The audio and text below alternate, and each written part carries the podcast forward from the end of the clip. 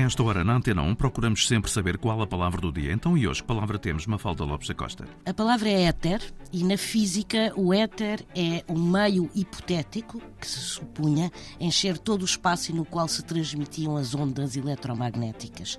Já na química, é um líquido muito volátil e inflamável, resultante da desidratação do álcool pelo ácido sulfúrico, e também se chama éter às regiões superiores da atmosfera, como o ar e o céu em geral. A palavra vem do grego, de aether, onde correspondia à região mais alta da atmosfera. O éter era visto como uma forma mais pura do ar, que, segundo a antiga cosmologia, preenchia o espaço para além da Lua. O nome éter foi dado a uma determinada substância química em 1757 e foi-lhe dado este nome pela sua leveza, a cor clara e a volatilidade. E só mais de um século depois é que se descobriu que o éter tinha também qualidades anestésicas. Esta e outras palavras do dia disponíveis na plataforma RTP Play.